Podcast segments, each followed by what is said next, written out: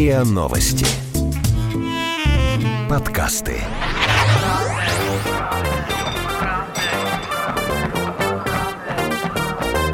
Правда тело.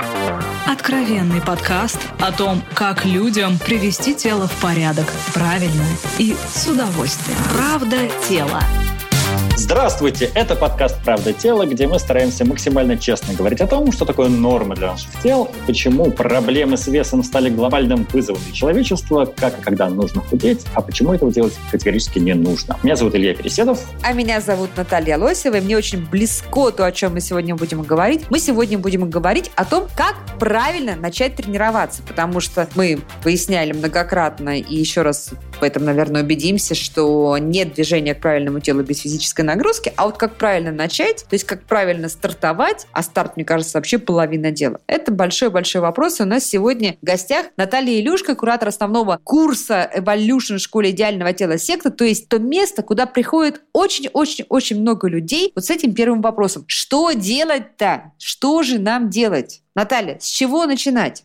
Что делать? Здравствуйте. Да, действительно, секта — это школа, куда приходит очень много людей с подобным вопросом. И мы выпустили за эти годы уже более 120 тысяч учеников, которые нашли ответ на этот вопрос. А на самом деле этот вопрос очень глобальный, и ответить на него коротко нельзя. Будем отвечать в течение всего времени. Вообще, хотеть двигаться — это нормально. Наше тело изначально было создано таким, чтобы мы могли проводить э, время в движении. Но часто бывает такое, что люди говорят, что нет, спорт — это не мое, я вообще не люблю двигаться, люблю лежать на диване. И чаще всего это связано с каким-то негативным опытом, который был у них в прошлом. А, например? Ну вот, например, очень часто бывает такое, что человек говорит, все, с понедельника я начинаю новую жизнь, а в пятницу все, жизнь уже старая. И чаще всего это бывает, когда человек начинает слишком резко, он дает себе какую-то непосильную нагрузку, слишком тяжелую для себя. Или просто тренировки банально могут не вписываться в его рабочий график, он не успевает их делать, и мотивация, соответственно, падает. На самом деле, не любовь к тренировкам тренировках здесь не самое страшное. Если вот он резко так начнет и сразу начнет э, делать много, можно травмироваться и вообще отбить себе желание заниматься спортом Но навсегда. я слышал, что сектор в своей работе сталкивается в основном не с проблемой гиперактивности своих членов, а наоборот с тем, что их не удается заставить выполнять все нормативы и вовремя приходить на все тренировки. Так ли это? Не совсем, потому что мы не стремимся к тому, чтобы человек сделал все-все-все тренировки, потому что, как я уже сказала, сказала, что резкий старт, наоборот, может повредить. И на самом деле иногда бывает такое, что если ты никогда не занимался спортом и последний раз вообще на физкультуру приходил в школу, то для начала и не нужны даже тренировки. Для начала можно просто увеличить свою бытовую Например, активность. что там, а, по кухне быстрее Да, ходить быстрее по кухне, ходить пешком, подниматься по лестнице, активно играть с детьми, просто включить музыку, потанцевать. Это все будет только плюсом. Вообще это полезно не только тем, кто никогда не занимался,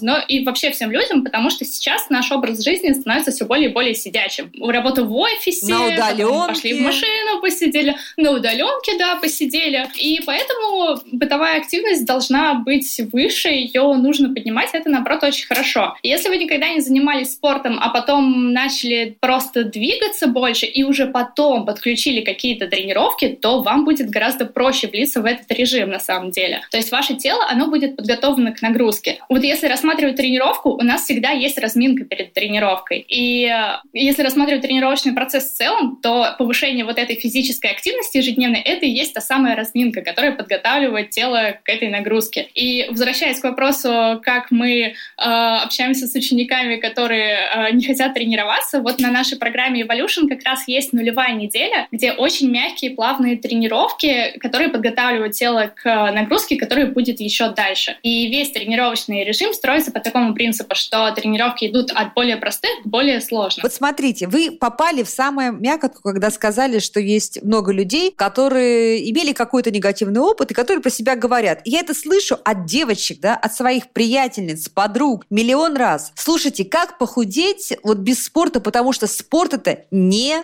мое. Я не люблю спорт. Я не люблю заниматься. Вот для меня, например, этот вопрос не стоит, потому что я в детстве занималась спортом, и я даже в самые-самые плохие периоды своей жизни, имею в виду ленивые, инертные, когда у меня не было нагрузки, не было тренировок, но я никогда не забывала ощущение вот этого кайфа и эйфории, и подъема какого-то, и бодрости после тренировки. И для меня не звучит оксюмароном, что вот я утром там побегала, полчаса потренировалась, и у меня прилив энергии, а не вовсе не усталости. Но это у тех людей, которые имели вот таких родителей, как мои, которые меня с детства стимулировали к спорту, или человек сам пришел к спорту. У тех людей, у которых был плохой учитель физкультуры, какие-то там э, обижали, может быть, их и травили в школе за что-то, не получилось в секции. Вот у них уже заложено какое-то глубокое отторжение. Они не понимают этого кайфа после тренировки. Вот дайте нам первые советы, три совета дилетантам, что такого поделать физического, чтобы человек сказал, боже, так это оказывается классно, это оказывается я себя не насилую, я оказывается себя не убиваю,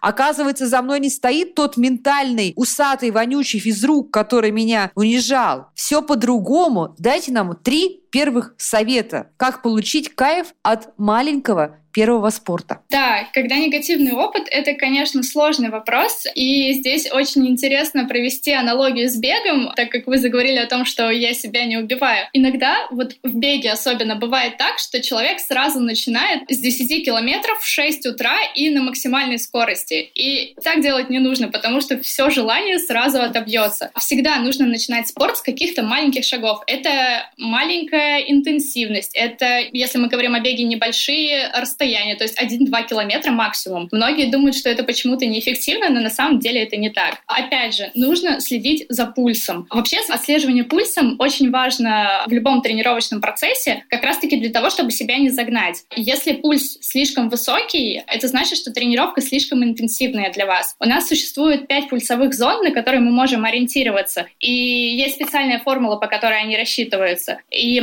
допустим, если взять человека 30 лет, то 220 минус его возраст, 190 — это его максимальный пульс. И начинать тренировки стоит на пульсе 50% от этого, то есть это совсем низко, это маленькая интенсивность. Второй момент, который стоит упомянуть, это то, что нужно делать то, что вам не противопоказано по здоровью. Например, у человека больная спина или больные колени. Тут понятно, что бег или активный кардио противопоказаны, потому что он просто сделает себе хуже. И ему стоит выбирать какие-то более лайтовые нагрузки, нагрузки, где не будут нагружаться эти суставы. И, конечно, очень важно найти то, что вам понравится, потому что активность, она безгранична. Физкультура — это не всегда идти в зал и тягать штангу, или это не всегда какая-то аэробика. У нас очень много сейчас доступных секций, куда вы можете пойти. Это и танцы, и балет для взрослых. Так, так, так, секундочку, мне интересно. Вы говорите, что у вас у человека больная спина, поэтому вы не рекомендуете ему заниматься аэробными тренировками и при этом отправляете его на танцы. Это как ваш? Ну, а почему нет-то? Ну, потому что, потому что если у него больная спина, если он даже бегать не может, то как бы танцы это еще больше. Ну, ты сравни. Слушай, танец это может быть бальные танцы, где нет такой нагрузки, как при беге. Мне так кажется. Наталья, что вы думаете? Да, конечно. Я имею в виду, что это не обязательно, что у человека больная спина, и он идет сразу куда-то на секцию, где высокий уровень травматизма, допустим. А, это можно сделать, если у тебя нет противопоказаний. Но если есть какие-то противопоказания к спорту, спорту, то можно выбирать из тех активностей, которые доступны. Например, плавание. Плаванию практически нет противопоказаний. Это отличное разнообразие для нагрузки. Почему бы и нет? Правда тело. Правда тело. Правда тело. Вот я еще о чем подумала. Знаете, есть такое предубеждение, очень неправильное, которое касается лечебной гимнастики. Однажды моя коллега была направлена как раз после проблем со спиной на лечебную гимнастику. Но она была очень разочарована. Он говорит, ну что такое, я пойду, куда? Вот дети там, старушки, значит, поднимают на 10 сантиметров руку и ногу, я активная, я хочу там плавать, бегать и так далее. И вот она пошла на эту лечебную гимнастику и пришла с квадратными глазами. Она говорит, там такая нагрузка, я в зале так не занималась. Да, то есть что получилось? Она пришла, где врач, как у нас любит Илья, врача, чтобы везде были врачи, специалисты. Там специальный врач дает именно под нее, под ее там больную спину в ее случае, такой интенсивности и правильности нагрузку, что она себе качала все, что можно, она пропотела, она получила этот спортивный кайф, но это было только все на пользу. И вот мне кажется, что лечебная гимнастика, надо, кстати, нам с тобой обязательно, Илья, сделать на эту тему эпизод, лечебная гимнастика очень недооценена, и она так мифологизирована, да, вот, ну, в негативном смысле, что это такое что-то для старушек, там, для бабушек, непонятно для... Нет, друзья, оказывается, это такое мощное, может быть, спорт, но только полезный вам. Ну, вот я на самом деле все жду, когда же в нашем разговоре про безопасный старт прозвучит то, что для безопасного старта человек вначале должен диагностировать. Поэтому мне это интересно, точно. а вот э, те, кто прежде чем брать людей в работу и что-то им рекомендовать, она их отправляет к врачам или хотя бы спрашивает от терапевта справку, разрешающую заниматься физическими какими-то упражнениями? Да, перед началом наших курсов обязательно человек заполняет медицинскую анкету, в котором он указывает, есть ли у него какие-то противопоказания. И исход... Он вам их рассказывает, не вы да. отправляете к врачу, где врач это проверяет, а он сам Нет, подожди, слушай, взрослые люди, или... Илюш, взрослые люди, вот здесь секта не должна носиться, там, или любая другая компания, не должна носиться со слюнявчиком и с памперсом за человеком, понимаешь? Это так же, как э, прийти на марафон э, с подделанной справкой от э, кардиолога, да, с подделанной кардиограммой. На, на марафон-то как раз без справки не пускают. Но я тебе говорю, да, но ты можешь э, взять справку честно, а можешь ее на ксероксе ксероксе слепить, это будет твоя ответственность личная, да, потому что ты взрослый человек. И поэтому я считаю, что, конечно, нужно обязательно, чтобы человек сам подумал о том, что прежде чем он пойдет в спортзал, фитнес-клуб, э, в онлайн-клуб, он должен пойти к врачу и честно с ним поговорить, да. Вот у меня болит то-то, скрипит там-то, давайте запишем кардио, давайте сделаем, э, посмотрим, что там у меня со спиной, но особенно если там 30 плюс тоже, да. Вот, и все-таки взять на себя ответственность. А действительно, коллеги увидели заполненную медицинскую анкету, предположили, предполагая, что все люди дружат с головой и написали туда правду, а не утешительную ложь. Да, все так. Мы все же ориентируемся на то, что люди не будут врать нам в медицинской анкете. Все же здоровье — это зона ответственности каждого человека. И все правильно. Человек может также прийти с купленной справкой, а мы никак не сможем это проверить. Поэтому мы составили большую подробную анкету с разными вопросами, где люди честно отвечают, есть ли у них какие-то трудности, которые могут помешать им э, тренироваться заниматься. И исходя из этого мы уже рекомендуем им делать какие-то замены на упражнения или на что-то обращать внимание. Как человек должен оценивать свой личный опыт вот после там первых тренировок, да? Очень частая ситуация, человек встает утром, у него все болит, все ломит, значит, мышцы у него забиты, и одни говорят, ой, я так хорошо потренировался, у меня аж разогнуться не могу, говорят с удовольствием. А другие говорят, нет, что-то я сделала не так, все-таки спорт не мое, я ногой и рукой не могу пошевелить. Вот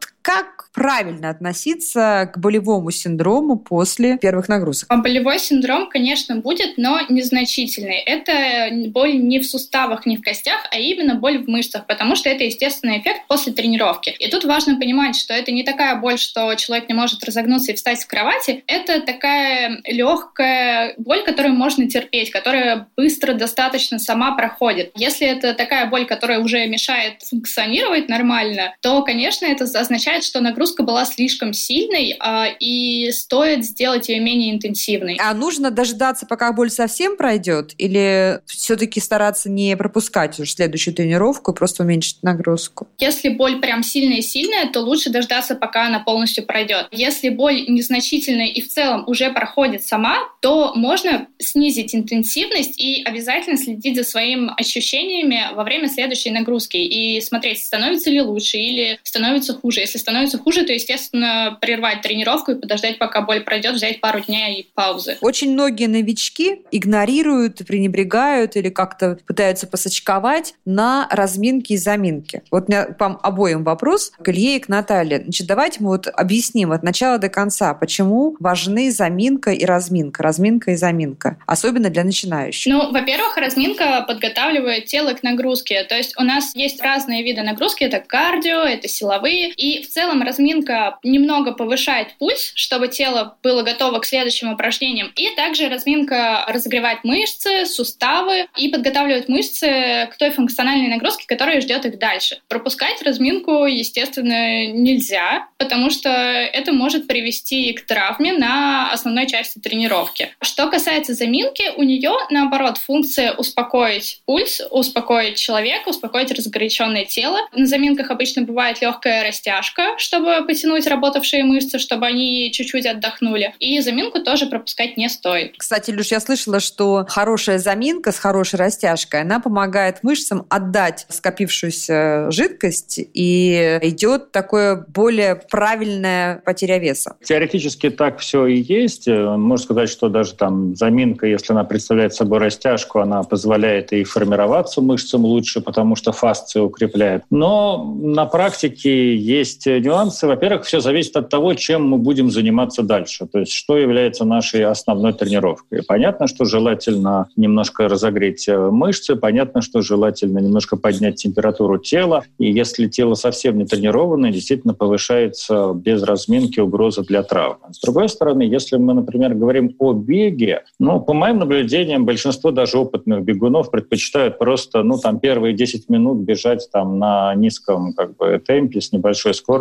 вот когда мышцы согреются, и потом уже увеличивать эту скорость. Опять-таки, если говорить про растяжку, то полноценная растяжка — это отдельная тренировка, которая требует там, полчаса времени, которая есть не у всех. Поэтому здесь, ну, как бы, да, нужно разогреваться и делать какую-то заминку. Ну, как, по моим наблюдениям, 99% людей, то, что они называют разминками и заминками, ну, это фикция, которая для самообмана. Вот если по залу смотреть. А что там тебя не устраивает в том, что ты видишь? Мало по времени. То, вообще, у нас в залах очень интересно. Если человек собирается, например, заниматься кардионагрузкой, то он выполняет функциональные упражнения в качестве разминки. Если он собирается заниматься функциональной тренировкой, он выполняет элементы кардионагрузки для разминки. Ну, это немножко нелепо на самом деле. Ну и то же самое касательно заминки. Безусловно, если у нас была тренировка на высоком пульсе, внезапно останавливаться нельзя. Это, ну, это может просто очень сильно сердцу повредить. Но если у нас была силовая тренировка, ну, в данном случае разминка после нее, она никак уже травмоопасность, растяжка после нее никак травмоопасность не снизит. Но есть надежда, что снизит боль. Ну, как бы далеко не у всех это работает. Правда тела. Правда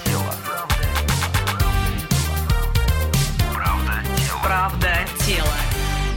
Вот смотрите, коллеги, вот мы сейчас с вами говорим, и я себе ловлю на мысли, что мы как будто бы вот уже обсуждаем тех людей, которые, ну, на какой-то хотя бы середине пути, да. А большая часть нашей аудитории – это люди, которые только начали идти к правильному телу, да, то есть многие из наших пользователей – это люди пока еще с избыточной массой тела, и они еще вообще не научились правильно обходиться со своим временем и с графиком, и самим собой. А они еще не готовы там к спортзалу. Вот скажите, пожалуйста, начинать с таких вещей, как, например, 2 километра просто ходьбы это будет уже считаться началом спортивной жизни да, или физкультурной жизни? Или это еще небольшое повышение активности? Ну, в любом случае, любое повышение активности по сравнению с тем, что у вас было раньше, это уже шаг вперед, будь то 2 километра ходьбы или легкие танцы дома или что-то такое. Вообще, на самом деле, можно разделить вход в активность условно на 4 этапа. И первый этап — это как раз повышение вот этой бытовой нагрузки, которая начинается с нуля. Второй этап — это когда вы добавляете добавляете к этой бытовой нагрузке какие-то функциональные упражнения на основные мышцы-стабилизаторы. Это спина, мышцы коры и ягодицы. Здесь важно не начинать худеть и накачивать кубики на прессе. Здесь важно именно подключать эти мышцы в дальнейшую работу, чтобы они помогали поддерживать ваше тело, чтобы они помогали вам в дальнейшем на тренировках. И со временем, когда вы подключаете какие-то кардиотренировки более интенсивные, это уже третий этап. И, соответственно, когда интенсивность растет, то вы переходите уже на четвертый этап по своей нагрузке. И здесь нет каких-то четких рамок, э, то есть нельзя сказать, вот начинай ходить, через две недели начнешь включать упражнения на мышцы корпуса. Потому что каждый человек индивидуален, у каждого свой уровень подготовки, и подключать следующее упражнение стоит э, тогда, когда уже предыдущие нагрузки становятся маловато. Можно попробовать подключить упражнение, отдохнуть, посмотреть, как чувствует себя тело. Через какое-то время, через пару дней подключить еще упражнение. Это нормально, важно следить за своим состоянием. Как человек должен понять, начинающий, что он хорошо поработал? Он должен вспотеть, у него там сердце должно заколотиться, там тахикардии. Или даже если это умеренная нагрузка, он все равно должен понимать, что это все не зря. Вот по каким признакам начинающему человеку понять, что та нагрузка, которую он себе дал, она оптимальная? В любом случае должно быть тяжело, но не слишком. То есть тахикардии быть не должно, но пульс должен подняться,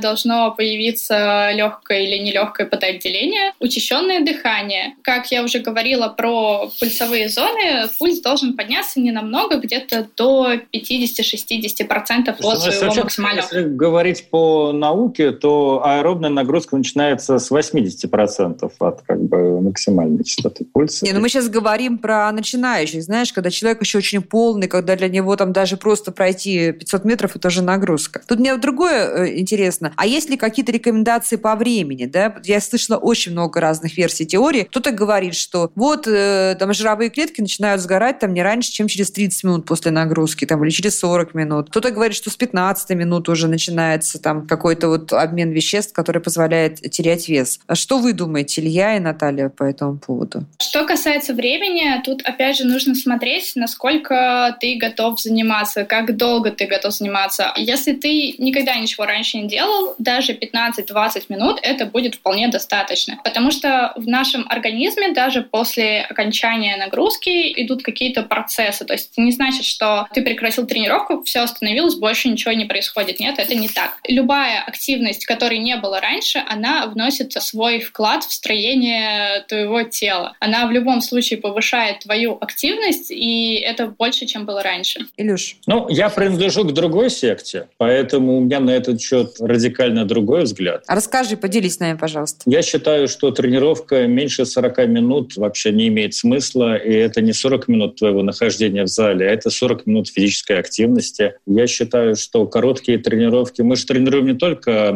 тело, на самом деле, в первую очередь, мы тренируем свою нервную систему и свой ум. И если мы будем тренироваться редко, а даже три раза в неделю это редко, и если мы будем тренироваться недолго, то у нас не будет эффекта привыкания, и у нас не будет наша нервная система адаптироваться под эти нагрузки. Поэтому, во-первых, я считаю, что для начинающих нужно делать акцент на, конечно, аэробные тренировки и тренировать, в первую очередь, выносливость, а уже потом что-то другое. Но это как бы моя философия. А я не, я не услышала у вас противоречия. Я у вас не услышала противоречия. Мне кажется, как раз Наталья тоже красиво об этом и говорит. Да, мне кажется, знаете что, вот выслушав вас обоих, я понимаю, что все-таки главное, и вы здесь друг другу не противоречите, это главное настроить действительно свой ум и свою эмоциональную систему настроить вот на эту другую жизнь, да, в которой ты действительно как бы ходишь и собираешь как плоды в течение дня, ты собираешь плоды вот этой активности. И э, этими плодами может быть и одна большая тренировка, да, когда ты, для тебя такое целое событие. И поприседать действительно, пока ты варишь кофе, там 10 раз присесть или покрутить руки. Это, не надо, это... не надо 10 раз приседать, когда ты Почему? варишь кофе. Ну, потому что если у вас проблемы с лишним весом, который вы наедаете у себя в доме, надо уходить из этого дома, отвоевывать себе свободное время и как бы заниматься, заботиться о себе. Это какой-то вот, знаешь, как бы, на мой взгляд, гибрид там бульдога с носорогом. Когда там я, не знаю, там делаю ужин э, родным и приседаю. Лучше купи родным ужин в кулинарии, это сейчас очень доступно и дешево. И сходи, позанимайся в свое Слушай, я не, не соглашусь с тобой, потому что для меня есть целое удовольствие. Почему, если у меня есть пять минут времени, почему мне не поприседать там или не покачать трицепс, если у меня есть время, я хочу это сделать? Это же совершенно не вместо тренировки. Тренировки должны а... быть системными, и должно как бы концентрация внимания быть, а вот не то, что... Вот, Наталья, видите, да, у нас три ведущих сегодня, пять мнений. Угу. Но на самом деле я думаю, что и короткие тренировки могут быть системными, и это совершенно нормально потренироваться 15 минут дома, почему бы и нет. Это тоже будет дисциплинировать, это тоже включит мышцы, это тоже даст какой-то эффект. У нас даже есть а, в нашем инстаграме секта School специальная рубрика коротких тренировок, секта Short Workout, на которых мы даем 10-минутные тренировки. И действительно, если выполнять эти тренировки каждый день, эффект будет, потому что это отличается от того, что вы делали раньше. То есть вам не нужно сразу идти в зал и час работать там. Вам достаточно начать с малого, если это будет больше, чем вы делали до этого. Вот эта позиция мне очень близка, дорогой мой ведущий Илья Переседов. Ну да, это такой как бы популярный сегодня обывательский миф. Как бы. Ничего, знаешь что, мы и на этих обывательских мифах тоже ползем потихонечку к правильному телу. Хотя, конечно же, мы уважаем твой путь, когда ты радикально сразу уехать в другой конец земли, 50 килограммов сбросить, полумарафон пробежать.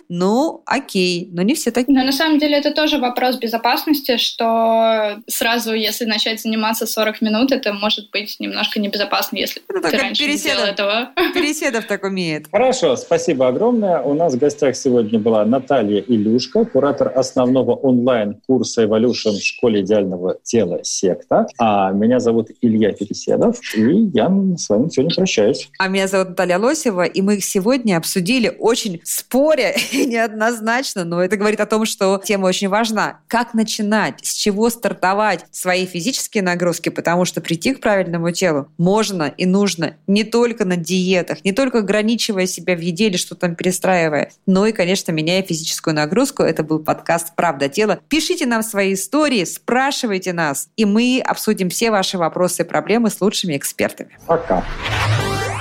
Правда тела. Правда тела. Место тела. Слушайте эпизоды подкаста на сайте ria.ru в приложениях Apple Podcasts, CastBox или SoundStream. Комментируйте и делитесь с друзьями. Правда. Правда. Правда.